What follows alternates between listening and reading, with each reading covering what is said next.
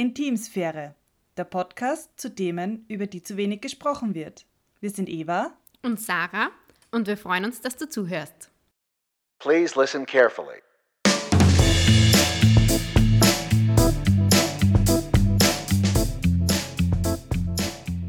Hallo und herzlich willkommen. Hallo Eva. Hallo Sarah. Es ist bei uns eine ganz spannende neue Situation, nämlich ähm, wir treffen, also die Eva und ich sitzen heute das erste Mal, seit es äh, Intimsphäre gibt, im gleichen Raum. Äh, ganz, äh, wie gesagt, spannende Situation, weil unser, ähm, unsere Idee, wie wir Intimsphäre gegründet haben, war, dass wir uns zusammensetzen und übers Leben reden. Ähm, und da hat uns die Pandemie einen Strich durch unsere Rechnung, durch unseren Plan gemacht. Deswegen ähm, begrüßen wir euch heute, wie gesagt, das erste Mal ähm, bei Ganz der Eva zu Hause. Das ist so ein bisschen ein Insider, weil wir immer am Start jeder Podcast-Folge, dadurch, dass das ja remote ist und zwei Tonspuren sind, müssen wir diese Tonspuren immer übereinander legen und das geht halt am einfachsten, wenn man einmal klatscht am Beginn. Ja, genau. Ähm, wie gesagt, für uns sehr aufregend. Wir sind schon sehr gespannt, was das mit unserem Gespräch heute macht, weil ja. ähm, wir uns ja bis jetzt nicht gesehen, also schon natürlich gesehen am, am Laptop, aber jetzt so, das ist natürlich für ein Gespräch und die, wie soll ich sagen, die Kultur im Gespräch oder, oder die den, Intimsphäre die ist ganz anders. Die Intimsphäre ist ganz anders. Äh, ja, wir sind natürlich frisch getestet und Gott sei Dank ähm, bis jetzt beide ähm, mehr oder weniger gesund durch diese Pandemie gekommen. Genau. Ähm, vielleicht erzähl mal ganz kurz, wie geht's dir? ja, eh gut. Ich bin ja sogar schon einmal geimpft, also insofern wer unsere Kinderwunschfolge angehört hat, der wird sich jetzt denken, oh, sie hat es getan. ja, heißt natürlich auch, ich bin auch immer noch nicht schwanger, das leider auch, aber ja, ich bin auch inzwischen schon einmal geimpft. Ähm, und ja, gesund, passt. Und dir?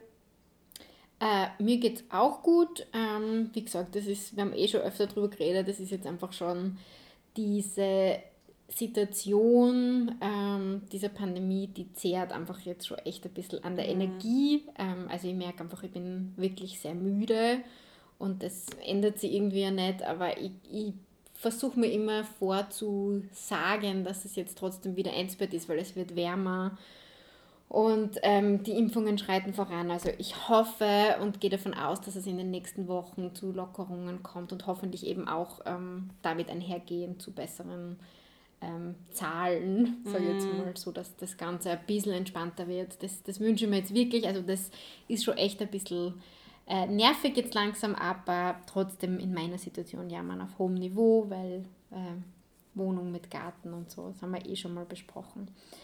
Aber ich spanne jetzt gleich einmal den Bogen. Bei uns geht es heute um das Thema psychische Gesundheit. Äh, genau. Spann den Bogen deshalb, weil das gerade jetzt in dieser speziellen Zeit für unsere Gesellschaft, und ich sage jetzt wirklich für unsere Gesellschaft, nämlich für alle echt eine Herausforderung ist. Genau, es ist vor allem wir haben es ja eben in Folge 4 schon mal angeschnitten. Ich meine, da ging es generell um die Corona-Pandemie und wie es einem geht. Ich meine, da haben wir eh auch schon gesprochen, wie geht es einem. Wir wollen heute aber jetzt nicht nur in der jetzigen Situation besprechen, sondern die Sarah und ich wollten uns ja schon länger mal austauschen, stimmt's, über dieses Thema. Weil wie gesagt, unser, unsere Intention dieses Podcasts war es ja eigentlich einfach, wir zwei treffen uns zum Reden und quatschen über Themen, die uns belasten, die uns interessieren und so weiter. Und ja, also ich glaube, ist ja jetzt auch durch den Rücktritt unseres Gesundheitsministers auch wieder ein sehr großes Thema geworden mit Überforderung. Wie geht es einem gesundheitlich, wenn man halt einfach zu viel sich auferlegt hat, zu viel auferlegt bekommt und so. Und ja, deswegen Psychohygiene, psychische Belastungen, psychische Gesundheit und ja.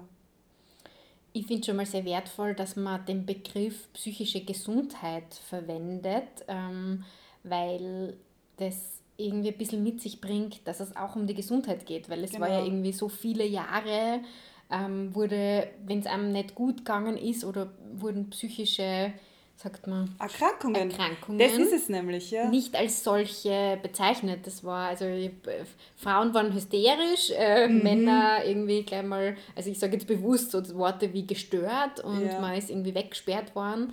Und jetzt wird es einfach immer mehr, viel zu wenig noch, muss man auch dazu sagen, aber immer mehr als eine, als eine Krankheit angesehen und man ist einfach nicht gesund, wenn ähm, es zu einer psychischen Störung kommt oder Und was Das ist es nämlich. Man geht wegen aller möglichen Sachen zum Arzt, aber wenn ich jetzt eine psychische Erkrankung, weil jetzt sagt man ja wenigstens schon psychische Erkrankung, aber wenn ich psychisch nicht ganz benannt bin, ich nenne es jetzt auch extra so salopp, eben weil man da früher eher so gesagt hat, so, äh, man geht, einem geht es psychisch nicht so gut, äh, wer geht da zum Arzt? Also so gut wie niemand. Man geht erst dann zum Arzt, wenn man einen Herzinfarkt davon bekommt. Also, oder man geht erst dann zum Arzt, weil man halt bemerkt, "Ma, man ist so agitiert, man ist so auftreten, man hat Herzklopfen. Und ja, und was ist los? Schauen Sie mal die Schilddrüse an. Aber keiner kommt auf die Idee, dass man vielleicht einmal den Kopf anschaut. Also jetzt nicht im Sinne von einem Gehirntumor, sondern in den Kopf hineinschaut. Und deswegen, das ist ja immerhin eh schon besser geworden, dass man wirklich psychische Erkrankungen als Erkrankung und als ähm, ähm, behandlungsfähig, als behandlungsmöglich und so weiter sieht. Hat natürlich einerseits Positives, andererseits Negatives, weil ich habe das zum Beispiel gehabt, ähm, habe eine Berufsausfallsversicherung. Also wenn ihr äh, kurzzeitig Ausfall aufgrund von irgendeiner, wenn ich meinen Haxen brich oder den Arm brich ähm, und gar nicht arbeiten kann, habe ich eine Berufsausfallsversicherung. Und damals musste ich natürlich anführen, was ich für Vorerkrankungen und so weiter habe. Habe schon angeführt, dass ich schon einmal in Therapie war, aber, und da habe ich jetzt fast Glück gehabt, ich hatte nie eine richtige Diagnose. Weil die Diagnose Endometriose habe ich natürlich auch angeführt und deswegen ist bei meiner Berufsausfallsversicherung jeglicher gynäkologischer Bedarf, wenn jetzt zum Beispiel wieder operiert werden muss wegen meiner Endometriose oder irgendwas Gynäkologisches habe, ist das ausgenommen. Wenn ich da drei Wochen ausfall, kriege ich kein Geld. Ähm, die haben das sogar extra damals bei meiner Hausärztin nachgefragt. Also ich habe das gesehen, dass die Generali dort wirklich auch angerufen hat. wirklich. Und es steht auch drinnen, dass sie das dürfen und das war mir auch völlig bewusst. Aber ich habe auch eben äh, mal hingeschrieben, dass sie eben, ich weiß gar nicht, wer im Jahre Schnee, also 2001, 2002 und später nochmal 2006, 2007 oder so, in Therapie war. Aber da war ich halt eben wirklich nur in Therapie und hatte keine Diagnose, weshalb das nicht ausgenommen wurde. Jetzt habe ich nämlich inzwischen eine Diagnose. Also bin jetzt ja auch wieder in Therapie. Und jetzt habe ich wirklich eine fixe Diagnose, gehe seit eh schon bald, ja, im Sommer sind es zwei Jahre, regelmäßig zur Therapie, wirklich wöchentlich. Und seit eineinhalb Jahren auch mit Schwerpunkt auf bestimmte Diagnosen. Und jetzt reiche ich nämlich auch diese Honorare ein bei der Versicherung, kriege ein bisschen Geld zurück. Und ja, jetzt da würden sie es wahrscheinlich ausnehmen, wenn ich aufgrund meiner Depression in Krankenstand gehen würde.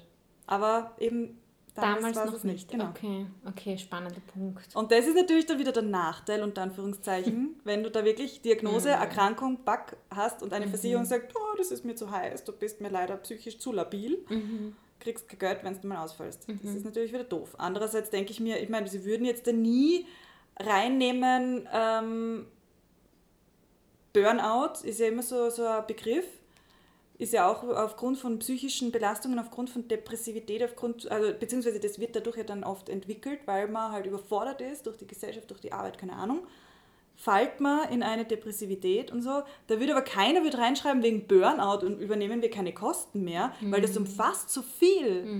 Weil das, kannst, das kann sich auswirken, wenn du, oder das zeigt sich, sagen wir, durch einen Herzinfarkt, das zeigt sich durch Antriebslosigkeit, keine Ahnung, das, das müssten sie mal alles anführen.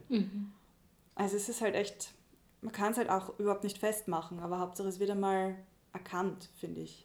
Ich habe auch das Gefühl, so wie du gesagt hast, dass dieses Thema, ähm, dass, ich's, dass ich zum Arzt gehe und das selbst als eine Krankheit empfinde, da habe ich das Gefühl, das geht schon in die richtige Richtung. Also da sind wir schon sehr weit gefühlt jetzt, was ich so mitkriege aus meinem Umfeld.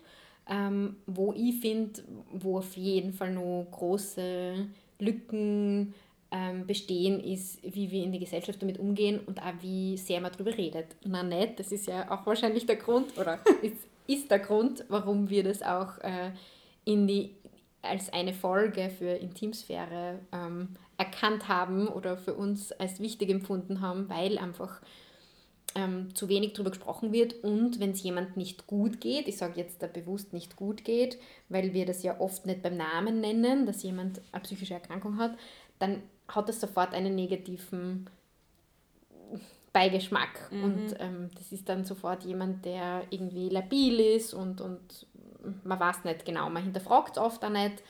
Und Man weiß ja nicht, wie man mit dem umgehen man soll. weiß nicht, wie man mit dem umgehen soll. Mir kommt auch vor, ähm, also da gibt es halt so diese zwei Ebenen. Auf einer bestimmten, also auf einer oberflächlichen Ebene wird das dann auch nicht behandelt. Okay, das ist jemand, dem geht es nicht gut, was auch immer, will man auch irgendwie gar nicht, vielleicht auch teilweise gar nicht hinterfragen. Auf einer Ebene drunter dann wieder, wenn es zu einem Gespräch kommt, wo diese Dinge sehr wohl besprochen werden, also wie geht es einem wirklich und ist jemand zum Beispiel in Therapie oder nicht, kommt man dann einfach sehr oft drauf, dass es ganz vielen Leuten genauso geht, dass ganz viele Leute entweder selbst oder im näheren Umfeld ähm, mit, also durch psychische Bekrank krank mit psychischer Krankheit konfrontiert sind, was immer das bedeutet oder durch welche auch immer. Also deswegen glaube ich auch gerade das, also das ist für mich ein Punkt, da sind wir noch ganz weit weg von, von Toleranz oder von Entstigmatisierung. Aber vielleicht nicht nur Toleranz, sondern was ich mir auch denke, oft will man vielleicht ähm, den anderen schon irgendwie auffangen und man hat dann gleich so, weil ich mein, bei mir sowieso auch gleich voll Helfersyndrom. Ich war auch immer so die Laienpsychologin meiner Freunde früher im, im Jugendalter. Ähm, und das hat aber mich dann irgendwann einmal auch zu sehr, also das hat auch bei mir gekippt. Ja. Weil man dann irgendwann einmal, wenn es jemandem schlecht geht und man will dem aber helfen, auch bemerkt, man kann ihm nicht helfen. Das ist halt leider auch oft das Problem bei psychischen Erkrankungen. Diese Hilflosigkeit dem Menschen gegenüber, dem es schlecht geht. Und der muss aber selber draufkommen, dass er sich helfen lassen muss. Und das macht es für den Gegenüber halt auch wahnsinnig schwer. Und jetzt im Nachhinein betrachtet war das meinen Eltern, glaube ich, auch wahnsinnig schwer. Wie ich so mit 14 äh, angefangen habe, doch eher so das erste Mal in eine Depression zu kippen, haben sie mir halt schon gesagt, so ja, weißt du, da gibt es Hilfe und haben mir wirklich, wirklich gut, nämlich sie haben mich nicht damit überfordert, aber sie haben mir gesagt, das gibt's und lass dir doch helfen. Und ich glaube, meine Eltern waren wahnsinnig hilflos die erste Zeit, weil ich das nicht annehmen wollte. Und irgendwann einmal betrunken auf einem Disco-Klo habe ich meine Mutter in der Nacht dann mal angerufen und gesagt, ja, ich glaube, ich brauche wirklich Hilfe mit 15 und dann, dann ja, habe ich mir halt das erste Mal auch helfen lassen und ich kann mir vorstellen, dass es den Gegenüber halt auch wahnsinnig belastet. Deswegen eigentlich bräuchte nicht nur derjenige psychische Unterstützung, also psychologische Unterstützung, sondern auch der, der dem helfen möchte. Definitiv. Also ich glaube, gerade wenn es um, also ich glaube, ähm, wenn du, wenn das jetzt eine Freundin ist oder ich sage jetzt mal so ein, ein mehr oder weniger Außenstehender, der einfach äh, temporär Hilfe anbieten kann, durch das, dass man mal spazieren Mhm. geht oder so, dann kannst du die auch als Helfender immer wieder mal dann noch rausnehmen. Aber Genau. ich glaube, in einer Beziehung zum Beispiel, wo du mit der Person zusammenlebst, darf man das auch nicht unterschätzen, Ja. was das für die Person bedeutet, die da an der Seite dieses Mhm. psychisch Erkrankten ist, muss man auch sagen. Also, Und gerade deswegen ist es eben so wichtig, dass man auch aufzeigt, es ist professionelle Hilfe wichtig. Einfach auch um den anderen zu entlasten, der einem ja helfen möchte. Ich habe den jetzt nämlich gerade den umgekehrten Fall gehabt bei meinen Eltern durch die Krebserkrankung von meinem Papa. Letztes Jahr im Sommer und mein Vater halt auch als Allgemeinmediziner, weiß man, Ärzte wissen ja meistens alles besser. Erst recht besser als die Tochter, die ja kein Medizinstudium abgeschlossen hat. Und dann habe ich wirklich gekämpft, meinem Vater zu sagen, er soll doch sich psychologische Hilfe suchen oder psychiatrisch, weil vielleicht zumindest, weil ich bemerkt habe, die Depressionen liegen bei meiner Familie, glaube ich, eben gerade so auf der Seite meines Vaters, liegt vor. Und ich habe das eindeutig von meinem Papa auch geerbt, glaube ich. Und ähm, ich habe ihm das halt äh, gesagt, so ja, gerade vor allem im Zusammenhang mit der, mit der Chemotherapie und so weiter, weiß man nicht, was man nehmen kann. Er will sich ja wie man selber therapieren. Und da hat es aber schon, glaube ich, das erste Mal doch so ein bisschen bei ihm gearbeitet, war halt dann leider auch schon zu spät, aber trotzdem auch aufzuzeigen, du brauchst psychologische Hilfe, weil wir rund um um können es nicht mehr stemmen. Und ich finde das auch völlig legitim zu sagen, ähm, ich will dir ja helfen, aber ich kann es nicht mehr und bitte nimm Hilfe an. Da bin ich jetzt auch gerade bei meiner Mutter so. Und, ähm, und das soll eben, wa- warum braucht man das so lange zu akzeptieren? Ja, okay, ich gehe jetzt mal zu einem Psychotherapeuten oder ich gehe zum Psychiater, lass mir was verschreiben. Wobei ich natürlich immer in der Kombi, also ich stehe sehr auf die Kombi, reden drüber und vielleicht Hilfe, Medikation dazu. Aber warum braucht es so lange? Wenn jemand Rückenschmerzen hat, geht er sofort zum Orthopäden vielleicht, gell? Ich glaube, das heißt, hat sicher was damit zu tun, wie, wie das von der Gesellschaft angenommen wird oder nicht. Also das sitzt so tief in uns drinnen, dass äh, eine psychische Erkrankung was, was was Schlechtes ist, was dich irgendwie, ähm, ja, ich weiß gar nicht, was, wie man das am besten nennt, aber was einem irgendwie schwach macht. Und, Ja. Und das, das will man nicht nach ist außen tragen und das ist einem peinlich und das, da ist halt leider, da hängt ein ganz großer, ähm, wie sagt man, so ein ganz großer Vorurteilsdeckel, Mm. wir das so nennen kann, über, dem, über diesem ganzen Thema. Mich würde interessieren, ähm, wenn du sagst, du hast in so jungen Jahren oder so das Thema Depression. Ich finde, was, also ich habe in meinem Leben wurde ich konfrontiert mit dem Thema Angstzuständen, Panikattacken und so weiter, aber Depression wenig, auch in meinem Umfeld. Wie, wie wirkt sich das aus? Also nach allem, was ich weiß, ist das eher so eben antriebslos oder so. Aber wie würdest du sagen, hat sich das bei dir ausgewirkt, eine Depression? Oder, oder Ähm, generell? Wie, Im, also damals war es eher so eben wirklich diese Antriebslosigkeit, ich war halt sehr sensibel, war sehr weinerlich und Ängste. Bei mir haben sich schon während der Depression auch Ängste manifestiert. Also es war dann vor allem Verlustangst. Meine erste Depression ist wirklich durch den Tod von meiner Oma gekommen. Und da war ich 13 und ich habe eben keine Großeltern gekannt davor, also die sind alle eher früh verstorben. Habe sie entweder gar nicht kennengelernt oder sie sind gleich nach meiner Geburt verstorben, hatte eben nur meine Oma und das war für mich irgendwie dann von heute auf morgen auf einmal so mit dem Tod konfrontiert werden. Und bei mir hat sich die äh, Depression, und das hat sich mein ganzes Leben lang irgendwie so durchgezogen, immer sehr mit Verlustängsten äh, zusammentan. Also ich habe auch später, wie so, ich glaube, ich weiß nicht mehr, wann das war, oder was das später, was 2008, 2009, ah, stimmt, na, Blödsinn, ich war mit dem David schon zusammen, also war eher 2009, 2010, war ich wieder in äh, Therapie, auch wieder aufgrund einer recht drastischen Veränderung in meinem Freundeskreis und eben auch wieder Verlust von engen Freunden und so, da ist es bei mir immer sehr gekippt. Und jetzt ist es wieder ganz stark rausgekommen durch den zweiten IVF-Fehlversuch. Ähm, und ich komme dann halt immer gleich ins Grübeln. Bei mir kommen Depressionen immer sehr viel ins Grübeln. Äh, ich stelle alles in Frage. Ich bin dann sehr, ähm, ich merke so richtig, die Realität ist für mich nicht mehr so greifbar. Ich, bin, ich lebe wahnsinnig in der Zukunft. Ich denke mir dann immer, wie kann was sein? Also ich werde zuerst nur depressiv, weinerlich und, und antriebslos und das schwenkt bei mir dann total in eine grübelnde Phase. Und da hat mein Vater immer schon gesagt, pass auf, grübel nicht zu viel. Weil ich dann wirklich alles in Frage stelle und dann ist für mich alles irgendwie, das Konzept Leben ist für mich auch total schräg. Und, und dadurch entwickle ich dann wahnsinnig Ängste. Ich kriege eben Angst vor der Zukunft, ich kriege Angst vor, dem- weiß ich nicht, auch so ganz blöde Ängste, so ich weiß nicht, da fällt mir jetzt auf spontan jetzt gar kein, gar kein Beispiel ein, aber durch diese ständige Angst und Agitiertheit kriege ich dann natürlich auch Herzrasen und Schweißausbrüche. Also dann kommt das Körperliche halt auch noch dazu. Und ähm, ja, also das, das deckt dann wahnsinnig viel ab. Ich stelle mir das nämlich extrem schwierig vor, ähm, die Grenze zwischen, ähm, es geht, also wir, wir kennen das alle, dass es Tage gibt, wo es dir einfach nicht gut geht, wo du einfach einmal keinen guten Tag hast. Wo, wo ist die Grenze zwischen, okay, das scheint jetzt einfach eine psychische Erkrankung zu sein und ich sollte mir Hilfe suchen und okay, jetzt äh, geh in die Sonne oder was nicht, tu was für mich oder keine Ahnung. Also das ist ja wirklich eine, also dieses Thema, tu was für, für, ich tue etwas für mich, glaube ich, setzt dann eben auch unter Druck, weil äh, da tut man was für sich und hofft, es geht dann besser, kommt Ja. drauf, das reicht nicht aus oder so. Also ich glaube, diese Grenze ist extrem schwierig zu erkennen. Wo, wo muss ich mir dann Hilfe holen oder wo, weiß ich nicht. Gibt es das überhaupt, dass man sich in ein Thema dann zu sehr reinsteigert oder ist es dann, also das finde ich, finde ich ganz schwierig auch zu beurteilen. Kann man wahrscheinlich auch nur selbst, oder? Also Inwiefern meinst du das da?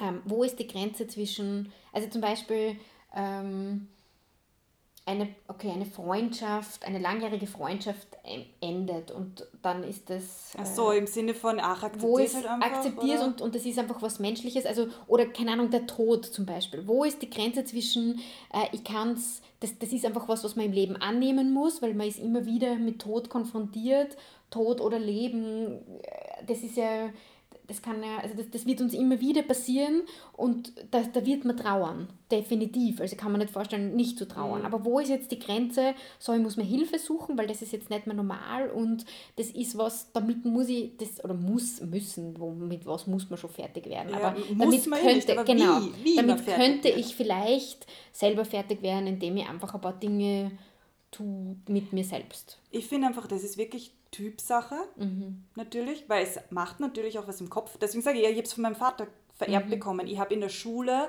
mein äh, Fach, mein, nicht Fachbereichsarbeit, was sagt man da, bei der, bei, der, bei der Matura, wenn man fertig ist in dem Fach, in dem man antritt, macht man so eine kurze Arbeit und ich bin in Psychologie mündlich antreten und habe über Depressionen äh, geschrieben, weil das für mich halt immer schon ein wichtiges Thema war und ich schon als Jugendliche gemerkt habe, das wird so stigmatisiert und das, das ähm, ich bin damit ganz offen und sage, ja, ich habe eine Depression damals halt dann schon gehabt, schon überwunden quasi und bin äh, gut, gut behandelt und so weiter und so fort, aber man muss hinschauen. Und ähm, ich, da habe ich eben auch gelernt, dass man das auch vererbt bekommen kann, weil es sind halt einfach auch so Vorgänge im Kopf und im Gehirn und, und keine Ahnung, also das, das erspare ich euch jetzt das Medizinische dahinter. Und ich finde, ähm, das ist halt Typsache. Die einen verkraften was schneller, die anderen weniger schnell. Und da muss man dann halt eben anfangen zum Hinschauen. Und ich glaube, da ist das Umfeld sehr wichtig, die das dann eben sehen, so wie ich es jetzt halt eben auch bei meiner Mama einfach vermerkt hinschaue und mir denke, okay, weil wir sind jetzt drei Leute in einer engen Familie, also mein Bruder, ich und meine Mutter, die halt mit dem Tod von meinem Vater umgehen müssen. Jeder macht es auf seine Weise, aber dadurch, dass ich doch sehr sensibilisiert auf dieses psychische Thema schon seit Jugendalter hin bin, ähm, kommt halt mal wieder mein Helfersyndrom und ich beobachte es bei meinem Bruder und bei meiner, bei meiner Mutter, weil ich einfach Angst habe, dass sie es übersehen, weil sie nicht die Erfahrung damit haben. Und ich finde, da ist es halt viel Umfeld vielleicht. Aber ja, also ich, ich finde, also was ich zum Beispiel ähm, auch sehr interessant finde, ich habe hab ein Buch gelesen, das werden wir dann eher auch wieder als Tipp reintun, die Grundformen der Angst. Und ähm, da liest man raus, dass jeder Mensch ist, hat jede diese Grundform äh, der Ängste. Nur die einen haben es halt stärker, die anderen haben eine Angst schwächer. Die eine ist zum Beispiel Angst vor der Vergänglichkeit oder die anderen haben Angst vor äh, der, der, dem Ungeplanten und so. Also deswegen, und ich finde, das ist halt wirklich Typsache und auch Erziehungssache und wie man es erlernt. Und nachher, wenn noch Zeit ist, kann ich vielleicht eh kurz über die Ego-State-Therapie machen, äh, erzählen, die ich jetzt eben gerade mache. Aber zuerst wollte ich eigentlich dich fragen, weil du vorhin gesagt hast, Angst und Panikattacken. Hast du das eher in deinem Leben schon erlebt? Oder? genau, also ich, das, das muss ich sagen, das war der, also eine Zeit in meinem Leben, also ja, habe hab ich erlebt, ähm, ist jetzt da schon einige Jahre her. Ich, ich glaube auch, dass solche Phasen im Leben irgendwie wahrscheinlich immer ein bisschen in Wellen kommt, weil man ähm, manchmal vielleicht auch vergisst, ein bisschen auf sich zu achten oder so. Also bei mir war es damals so, ich habe, ähm, das war so Ende Bachelorstudium, habe ich auf einmal so Panikattacken gekriegt. Das hat natürlich gedauert, bis ich das als solche irgendwie erkannt habe. Ich habe einfach gemerkt, ich kann in bestimmten Räumen nicht mehr sein, ich kann nicht mehr durchatmen in bestimmten Situationen. Bei mir, ist, äh, bei mir schlägt immer alles sehr stark auf den Magen. Also ähm, wirklich Situationen, wo ich, keine Ahnung, kann mich noch erinnern an, an eine Date-Situation, wo ich einen Mann getroffen habe und einfach ähm, ähm, irgendwann aus dem, aus dem Lokal gehen musste. Ich habe ihm nur meine Kreditkarte in die Hand gegeben und gesagt, bitte zahl du, ich muss da raus, weil, weil mir auf einmal einfach so unfassbar übel wurde. Also bei mir war immer Angst und Panik mit dem, sehr stark eben mit dem Magen verknüpft. Und ja, das war damals, ähm, irgendwann habe ich gemerkt, okay, das, das ist jetzt nicht mehr normal und das äh, kommt in bestimmten Situationen, in Stresssituationen. Also habe ich gemerkt, das hat was mit der Psyche zu tun. Und dann bin ich ähm, eben in, in, auch in Behandlung, also habe damals auch ähm, Medikamente bekommen und ungefähr ein Jahr circa hat das gedauert, ähm, wo ich in Therapie war und Medikamente genommen habe. Und dann muss ich sagen, habe ich das ganz gut im Griff gehabt. Und jetzt im Nachhinein, also das Ganze ist über zehn Jahre her, ähm, hätte ich damals natürlich nicht als hätte ich damals nicht so beschrieben, aber im Nachhinein war das eine extrem wertvolle Zeit, weil ich ganz viel über mich gelernt habe, ganz, also sehr sensibel wurde, was mich betrifft und jetzt auch merke, dass wenn also in der Therapie hat sich damals herausgestellt, dass zu viele, wie soll ich sagen, jeder Mensch steht immer auf so Säulen und bei mir haben einfach zu viele Säulen gewackelt. Ich habe nicht mhm. gewusst, also das, das Thema Beziehung war für mich ganz eine starke Säule, die da gerade gewackelt hat. Ich war in keiner Beziehung und habe aber habe mich ganz stark danach gesehen, also so diesen, diesen Rückhalt irgendwie zu haben. Habe ähm, äh, nicht gewusst, in welcher Stadt will ich leben, welche Ausbildung, welchen Berufsweg, oder welche Richtung will ich einschlagen. Und das, also ich bin jemand, der diese, diese Sicherheit unbedingt braucht. Mhm. Das hat alles gewackelt und auf einmal puff, puff, puff sind diese Säulen umgefallen und somit auch ich. Ja, diese Unsicherheit und vor der Zukunft auch. Ganz genau, absolut. Wahrscheinlich ist das genau klar, eine von diesen Ängsten, Gerade von denen am Ende vom hast. Studium oder von einem Abschnitt. Voll, ja. genau. Das war absolut so. Und jetzt merke ich einfach, also das war trotzdem für mich so wertvoll, an dem zu arbeiten, ähm, die, ich weiß noch, in dieser Therapie habe ich mir echt oft gedacht, ich weiß nicht, ob mir das was bringt, mit dieser Dame da zu sprechen, weil sie irgendwie eh nicht viel gesagt hat und ich habe nicht das Gefühl gehabt, dass die mir was sagen kann, was ich noch nicht weiß. Aber sie hat einfach immer die richtigen Fragen gestellt. Genau. Und ich habe mir alle Antworten selber gegeben. Also die hat echt oft nur gesagt, ja, wie handhaben Sie dies und jenes? Ich habe gedacht, ja, stimmt, eigentlich ist das, das jetzt ist aber genau so das cool. bei einer Gesprächstherapie. Genau, also, ja. Und von dem her muss ich echt sagen, also ich habe nur dazu das Glück gehabt, unter Anführungszeichen, ich bin damals nach Wien gezogen und habe somit, also auch dieser Städtewechsel war für mich Teil dieser Therapie. Ich habe einfach ein neues Leben unter Anführungszeichen begonnen, habe ganz ein tolles, also bei mir war auch, ich weiß auch noch, Freundschaften haben sich verändert, also mhm. auch so zwischen, also diese, diese tiefen, engen Freundschaften, die du hast, wenn du in dieser, äh, wie sagt man, in der Oberstufe, weißt du, du bist einfach in der ja, Pubertät, ja. das ist so ganz viel, weil du einfach gesagt hast, für dich haben Freundschaften das auch ausgelöst, das war bei mir definitiv ein Mitgrund, ähm, dass sich da einfach ganz viel verändert. Äh, diese, diese ganz viele Dinge, auf die ich mich immer verlassen konnte, waren auf einmal nicht mehr da.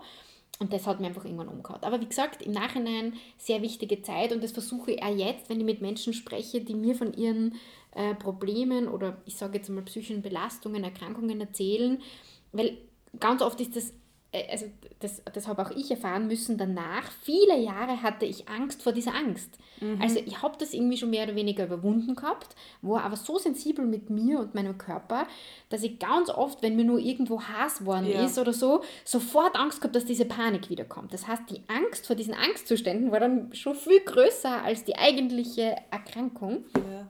Und das ist was, was ich jetzt da ähm, auch immer wieder, also das hat mir diese Therapeutin damals mitgegeben und das ist echt so ein bisschen ein, wie sagt man so, ein Credo für mich jetzt, dass ich dankbar sein sollte für diese Zeit in meinem Leben, wo ich begonnen habe, so sensibel mit mir und meinen, ähm, ich sage jetzt mal, Gefühlen und auch wie sich das körperlich auswirkt, ähm, umzugehen, weil ich dadurch viel schneller reagieren kann. Also die hat damals genau. gesagt, ja, seid doch froh, ihr Körper sagt ihnen sofort, wenn sie in einer Situation nicht mehr sein wollen. Und deshalb versuche ich jetzt echt so mitzunehmen oder habe ich seitdem echt so mitgenommen, wenn es mir, wenn ich merke, ich, es lastet mir was auf meiner Brust, ich kann nicht mehr durchatmen oder so, dann muss ich aus dieser Situation einfach aussehen. Dann ist es einfach nicht das richtige Umfeld. Ich merke halt, weil wir vorher auch geredet haben über psychische, also die Hilfe, Hilfestellung, die man anderen gibt. Manchmal ist es halt auch so, dass du, also ich merke, wenn ich lang mit jemandem sprich, dem es nicht gut geht, eine Zeit lang habe ich die Energie und kann helfen. Irgendwann ist die Energie bei mir weg und das schwankt um in, ich, ich kann nicht mehr atmen. Man, man sagt ja auch so oft, umgib dich nur mit Menschen, die dir Energie nehmen und das ist ein Energievampir und so. Das ist eigentlich ein bisschen ein Teufelskreis, weil man will den Menschen ja helfen. Irgendwann ziehen sie einem dann aber so selber, entziehen sie einem selber so viel Energie, dass man einfach nicht mehr kann. Und da merke ich, das hat mir die eben damals mitgegeben und das ist jetzt was, was ich so für mich mitgenommen habe. In dem Moment, wo ich merke, die, meine Energie wird weniger, muss ich Stopp sagen und meine Energiereserven wieder auffüllen. Und mhm. das ist wirklich was, was ich in den letzten Jahren gelernt habe. Ich würde auch wirklich sagen, ich bin seitdem echt ein glücklicher Mensch mit allen normalen Auf und Abs, die es so gibt ähm, im Leben oder die so zum Leben gehören. Ähm, ich würde mich jetzt wirklich als psychisch gesund bezeichnen, weil man damit vielleicht so ein bisschen auch ähm, die Möglichkeit ähm, also wenn man das jetzt da, ich, ich mir die, diese, wie die WHO das definiert und es ist einfach auch so ein bisschen die Möglichkeit mit, mit so Veränderungen, also mit Höhen und Tiefen umzugehen. Wenn man das gut kann, dann, dann hat man da auch in dem Moment, das ist ja also ein Prozess, wo ich vorher gesagt habe mit diesen Wellen, glaube ich, in dem Moment jetzt äh, ähm, kein, kein Problem in dem Sinn oder jetzt keine Erkrankung, weil man das ganz gut schafft. Und diese normalen guten und schlechteren Tage gehören wahrscheinlich einfach zu unserer Gesellschaft, gehören zu unserem Leben, die wird es immer geben. Bei mir ist es ja ganz stark vom Zyklus abhängig. Aber ähm, ich glaube, deswegen habe ich das ganz gut geschafft und eher was Positives mitgenommen. Und das versuche ich auch Menschen, denen es nicht so gut geht, immer mitzugeben, zu sagen, hab zumindest keine Angst vor dieser Zeit. Das ist jetzt da für dich eine große Herausforderung, aber du wirst es schaffen und in ein paar Jahren wirst du voll gestärkt aus dieser psychischen Erkrankung hervorgehen, weil sie dir ganz viel mitgibt für, genau. dein, für, für deine Stabilität in Zukunft. Aber es will man natürlich in dem Moment nicht hören, weil es ja, weil ja. es einfach auch schmerzhaft ist und weil es einfach sehr kräfteraubend ist, mit so einer Krankheit umzugehen. Du sagst nämlich auch, was die WHO sagt, äh, um mit solchen Höhen und Tiefen umzugehen. Und wenn man es nicht selber kann, muss man es lernen. Mhm. Und ich finde, da, ähm, so wie du auch sagst, du hast daraus Strategien erlernt, das ist ja auch der Sinn einer Psychotherapie, dass du halt wirklich erlernst, damit umzugehen, weil ein Psychotherapeut sagt dir nicht, mach das, sondern er bringt dich dorthin. Und deswegen muss man halt auch leider dazu sagen, so eine Therapie ist auch Arbeit. Man muss an sich selber arbeiten. Und wenn man es selber auch alleine nicht mehr schafft, kann man zum Beispiel auch zu gerade stimmungsaufhellenden Medikamenten, das habe ich jetzt eben auch zusätzlich äh, seit ähm, ja, eh schon über ein Jahr auch nimm, äh, weil ich aus diesem Trott und aus dem eigenen Arbeiten hatte ich die Kraft einfach nicht mehr. Jetzt habe ich halt zusätzlich auch noch die Tabletten. Und ich finde, deswegen geht das immer so einander, äh, weil wenn ich nur Tabletten nehmen würde, würde ich ja nicht wissen, was das Problem ist. Dann setze ich die Tabletten ab und dann bin ich wieder ganz vorne. Es bringt überhaupt nichts. Aber Therapie ist auch Arbeit an sich selbst. Und so wie wenn ich Knieschmerzen habe, die chronisch sind wegen einer Arthrose oder sonst was, gehe zum Physiotherapeuten, der zeigt mir Übungen, wie ich die Muskeln rund um und um stärke, damit ich nicht wieder Schmerzen habe.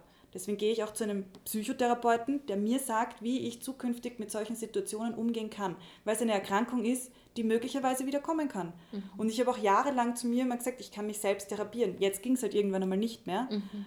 Aber ich kann hinschauen, ich weiß, wo, wo sind meine ähm, Schwächen, nenne ich es jetzt mal unter Anführungszeichen. Mhm. Wenn es wieder aufploppt, okay, welche Strategien habe ich da gelernt? Auch eben, so wie du sagst, so Energieräuber. Ähm, habe jetzt die Strategie, dass ich zum Beispiel mir vorstelle, weil ich mache halt jetzt auch sehr viel mit Traumatherapie, die ich sehr, also mit, mit Hypnose mache. Da kann ich mir schnell einmal so Bilder hervorholen oder mir auch vorstellen, ich mache mir da jetzt eine Wand oder ich habe mir eine, meine kleinen Ego-States, also meine Helferlein, die mir in der Situation helfen. Aber wenn das dann auch irgendwann mal nicht mehr geht, weiß ich, okay, jetzt muss ich mich wieder zurücknehmen, aber ich kann es rechtzeitig erkennen. Mhm.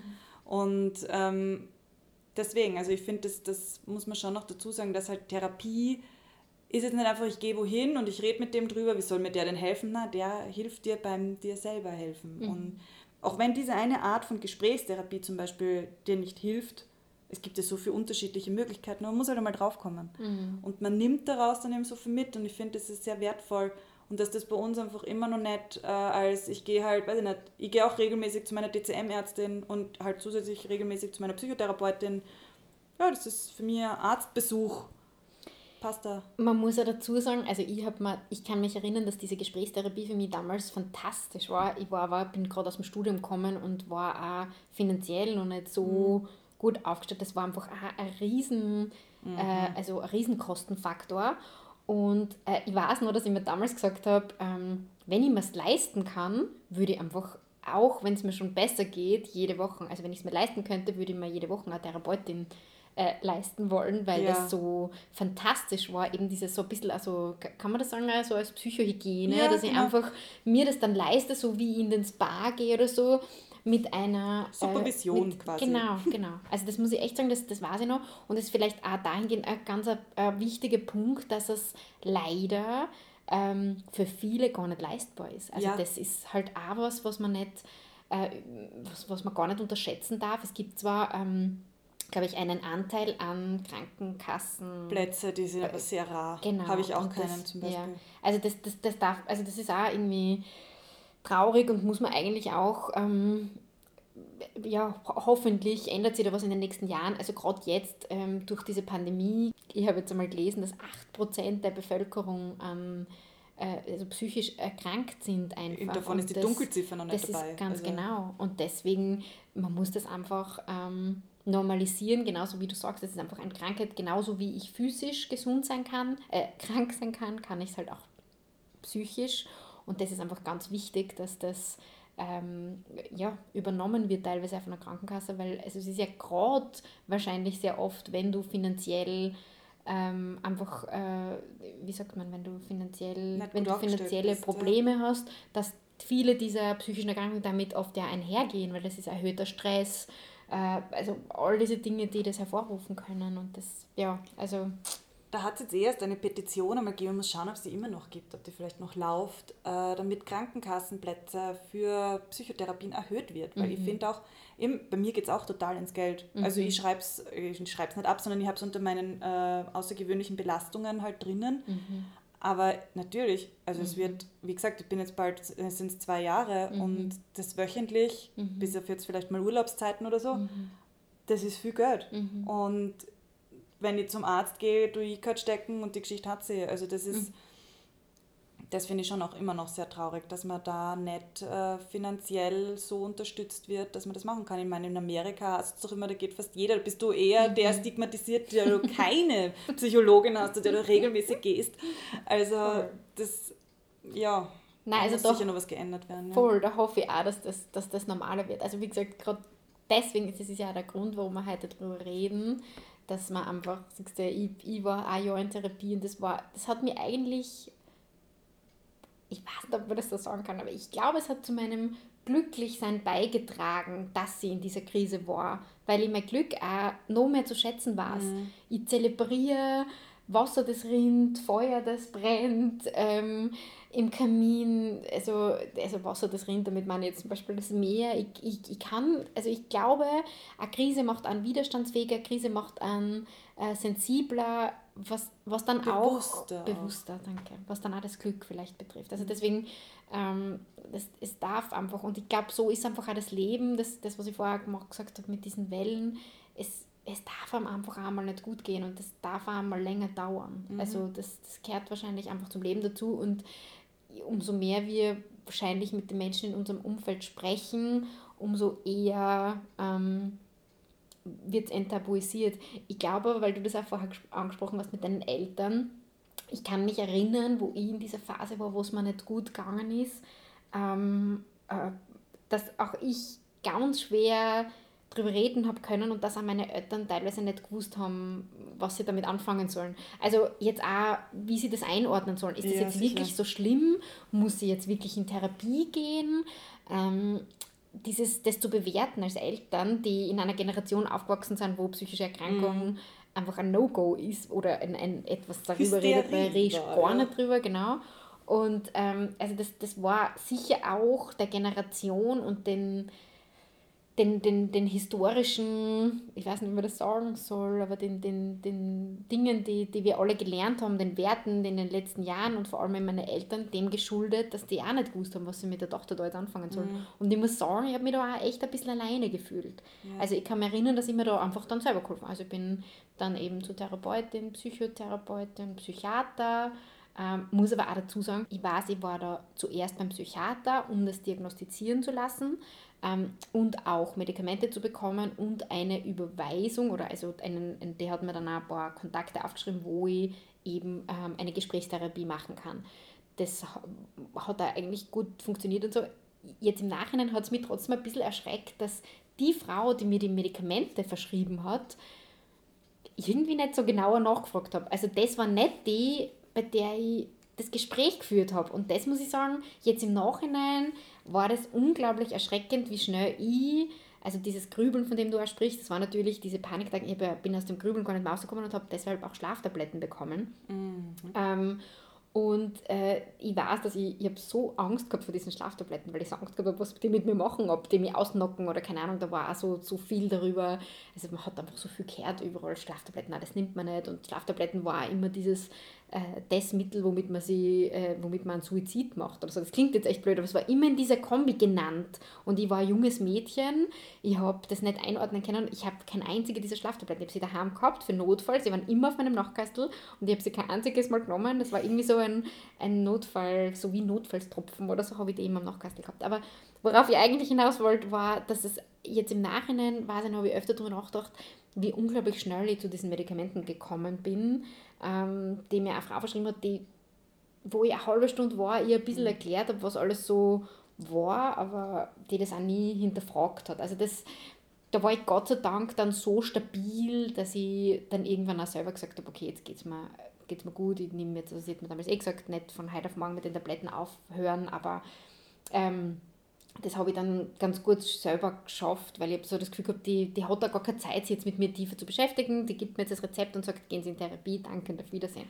Im Nachhinein, puh, irgendwie ein bisschen beängstigend, finde ich, wie man damit umgegangen ist. Grundsätzlich, ich meine, gibt es ja da vorgefertigte Schemata. Also die, wenn, die wissen schon, welche Fragen sie dir stellen. Mhm. Das habe ich inzwischen auch gelernt. Trotzdem würde ich es immer empfehlen, eher zuerst mal eine Gesprächstherapie aufzusuchen oder halt mhm. halt einfach mal eine Psychotherapeutin oder ähm, ja, in Psychotherapeutin, wir werden auf die Homepage, glaube ich, mal die Unterschiede zwischen Psychologen, mhm. Psychotherapeuten und Psychiater, mhm. dass wir das nur anführen, dass ja, man da kurz weiß, was da der Unterschied ist, weil man, ich habe einmal gesagt, ich gehe zum Psychologen, aber das ist eigentlich kein Psychologe, ist ein Psychotherapeut.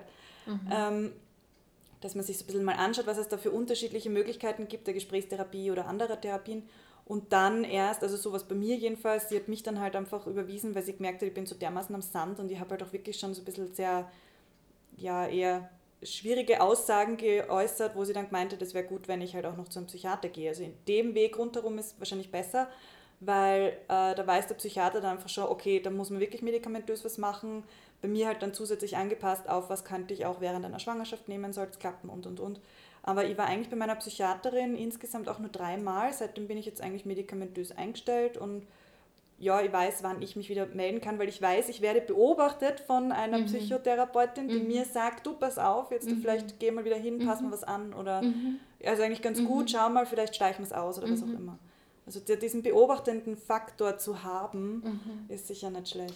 Ich glaube, also ich hoffe einfach, dass, ich bin mir sicher, dass diese, diese psychischen Erkrankungen oder dieses, dieses diese, dieses Thema psychische Gesundheit ein immer größeres wird, weil einfach die Gesellschaft, das Leben dreht sich immer, die Welt dreht sich irgendwie gefühlt immer schneller. Mhm. Dadurch kommen auch irgendwie immer mehr Anforderungen gefühlt auf uns zu, immer höherer Druck, was man alles sein muss, was man alles können muss, was man alles wissen muss. Ähm, ich hoffe, dass eben damit einhergeht, diese Enttabuisierung dieses Themas. Ähm, was, was ich immer noch gedacht habe, was, was ich auch in den letzten Wochen immer öfter gelesen habe, was vielleicht auch ein Punkt ist, Frauen betrifft das leider im Moment, gerade wenn es um die Pandemie geht, ein bisschen häufiger, weil sie ähm, sehr oft jetzt äh, in diese, äh, wie soll ich sagen, vergangenen Muster zurückgedrängt werden. Irgendein, also Kinder sind jetzt oft zu Hause, wer kümmert sich darum, ist eh klar, die Mutter in sehr vielen Fällen. Ähm, und das kommt sehr oft, äh, geht sehr oft einher mit Überforderung und, und Stress und, und ähm, einfach die fehlende Kraft. Ich glaube, das ist auch ein wichtiger Punkt, den man in diesem ganzen Kreislauf ähm, zumindest bedenken muss. Und wahrscheinlich wäre es auch wertvoll, vielleicht umso weniger tabuisiert dieses Thema wird, umso mehr müssen wir vielleicht auch den Stress rausnehmen oder diesen Druck rausnehmen und so funktionieren zu müssen. Mhm. Dass man einfach eine Fehler, vielleicht auch eine Fehlerkultur oder so. Das habe ich mir auch nur gedacht in dem Zusammenhang, woher kommt es, dass ja. diese Erkrankungen immer höher werden. Natürlich kommen die oder dass die immer mehr werden, auch sehr viel von innen heraus und von persönlichen ähm, Erfahrungen und, und Dingen, die passieren, aber ganz viel Druck da einfach auch die Gesellschaft rein und, und die einfach von einem verlangt. Auch die moderne Gesellschaft Du siehst halt Social Media, mhm. jeder hat dieses perfekte Leben. Mhm. Du willst genauso perfekt sein wie der andere, mhm. weißt du, du bist fehlerhaft mhm. quasi und dann willst du schon eine zeigen, frisst das nicht rein und dann mhm. explodiert es irgendwann einmal. Gell? Es ist halt so schwierig, jetzt auf das muss ich auch noch kurz Bezug nehmen, weil man sagt so, mehr Realität auf Instagram. Mhm. weil man ja oft sagt, ähm, man sieht da nur das schöne Leben und jeder sagt immer nur, wie gut es einem geht.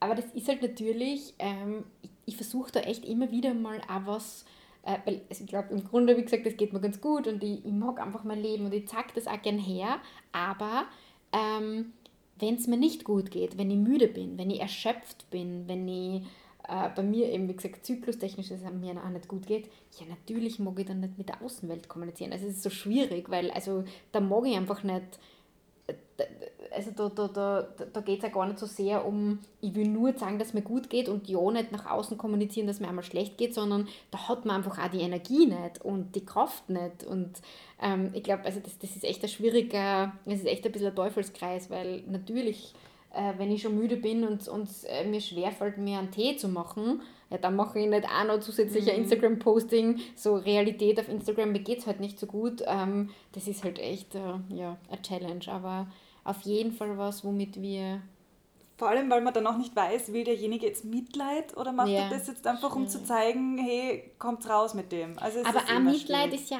auch wieder so ein Punkt, was heißt Mitleid? Also das klingt dann so, so wertend, weil vielleicht ist es echt da, jemand braucht Hilfe, der Ja, sich sehr einsam genau, fühlt. jemand sagt was laut, Jemand sagt ja. was laut, genau. Und Das ist sowieso vielleicht da genau in dem So dieser Moment. Klassiker mit, man hat es halt nie bemerkt, sie hat halt nie was gesagt und dann hat sie sich auf einmal umgebracht oder so.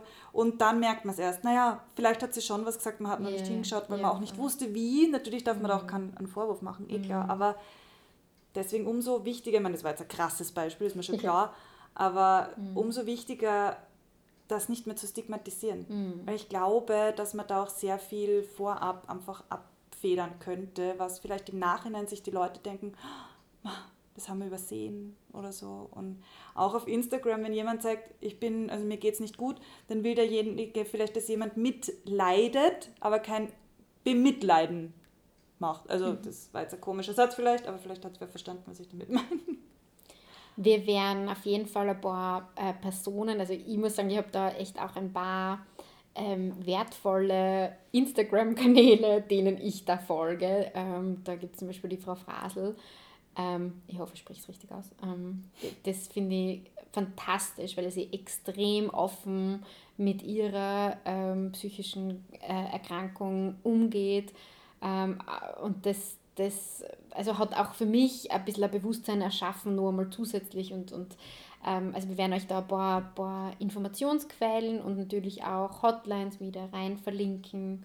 Und wie immer freuen wir uns sehr über kritische Anregungen im positiven wie im negativen Sinne. Diskutiert gern mit uns.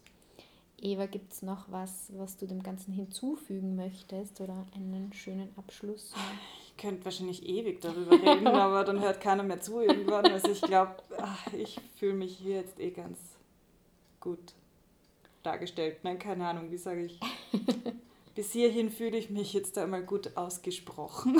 Ja, super. Na, ich glaube, dass es sehr wertvoll ist, eben mh, so eine offene Meinung auch von dir zu hören, weil Dann kann ich nur zurückgehen. Ah, du. ja. Nein, genau. Also vielleicht abschließend für uns kann man, also ich kann jetzt sagen, sehr wertvolle Erfahrung mit dir persönlich zu sprechen. Das ist trotzdem Stimmt. irgendwie eine, eine andere Ebene, irgendwie, auf der man sich begegnet. Also wir werden versuchen, hoffentlich lasst die Pandemie das zu, ähm, uns jetzt äh, wieder öfter persönlich zu treffen, weil das Gespräch auf ein bisschen auf einer anderen Ebene abläuft, finde ich sehr wertvoll. Also am Ende dieses, äh, dieser ersten persönlichen Podcast-Folge ähm, kann man nur sagen, das ist ähm, genau das, wo wir eigentlich hin wollten, Ja. nämlich wir zwei plaudern übers Leben und über unsere Erfahrungen. Genau. Schön und danke, dass ihr zuhört oder zugehört habt und ja, in diesem Sinne, Alles Liebe, eure Sarah und Eva. thank you